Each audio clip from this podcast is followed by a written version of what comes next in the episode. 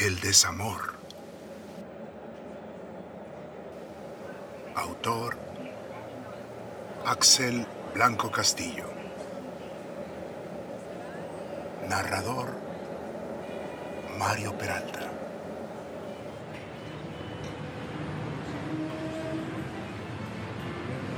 En algún lugar de Buenos Aires.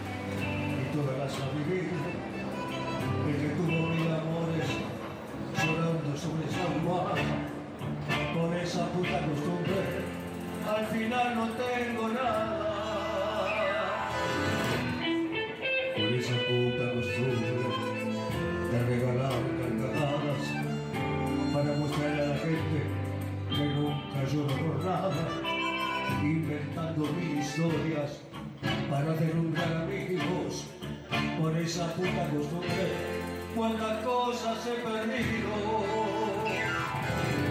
Soy cacho de Buenos Aires. Elvira y Daisy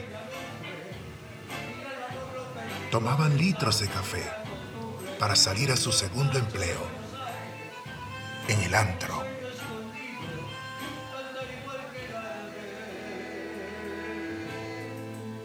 El que en realidad pagaba las cuentas, el alquiler, los servicios, el maquillaje, la ropa, porque el diurno cuidando a los carajitos de los vecinos. Solo les alcanzaba para llenar el estómago, que sigue siendo lo más barato en todos los países, menos en su tierra. En Venezuela, hasta los narcos parece que han dejado la droga para vender comida.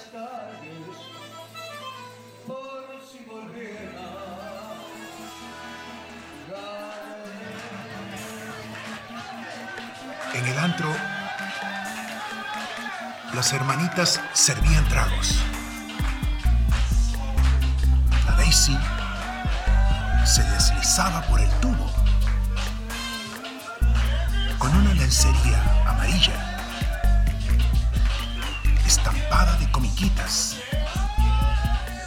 Y Elvira recitaba su poesía erótica, la que componía antes de dormir o los fines de semana, porque la jornada laboral les quitaba casi 18 horas de sus vidas. Elvira se ponía medio tímida frente a la gente,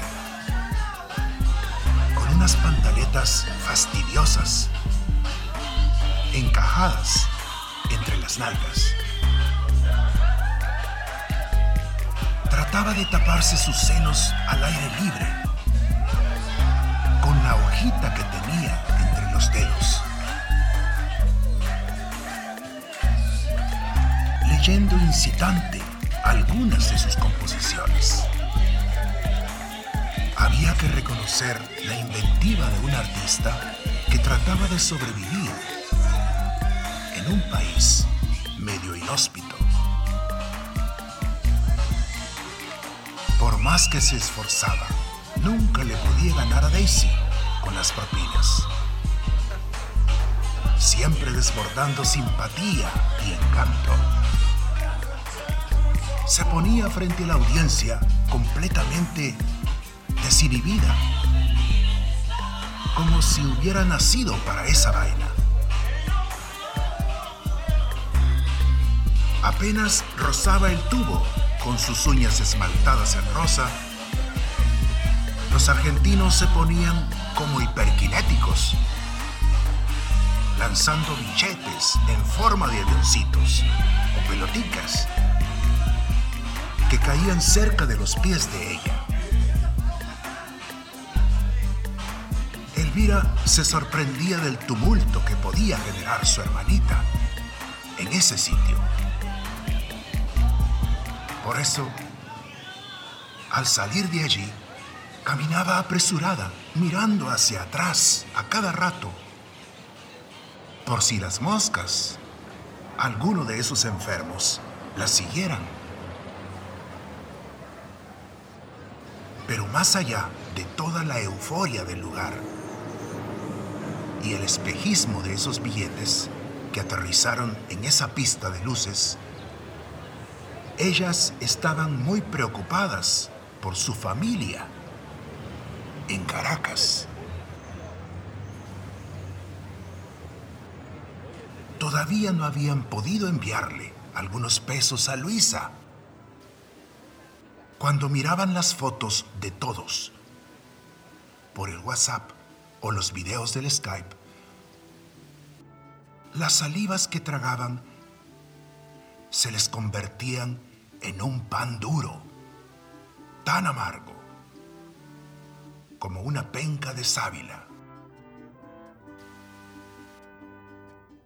Mamá Luisa estaba tan flaquita, pobrecita, con los cueros del cuello guindándole y el rostro tan demacrado. El resto de los hermanos, ni decirlo, parecían un grupo de calaveras que se agrupaban ante la camarita del teléfono.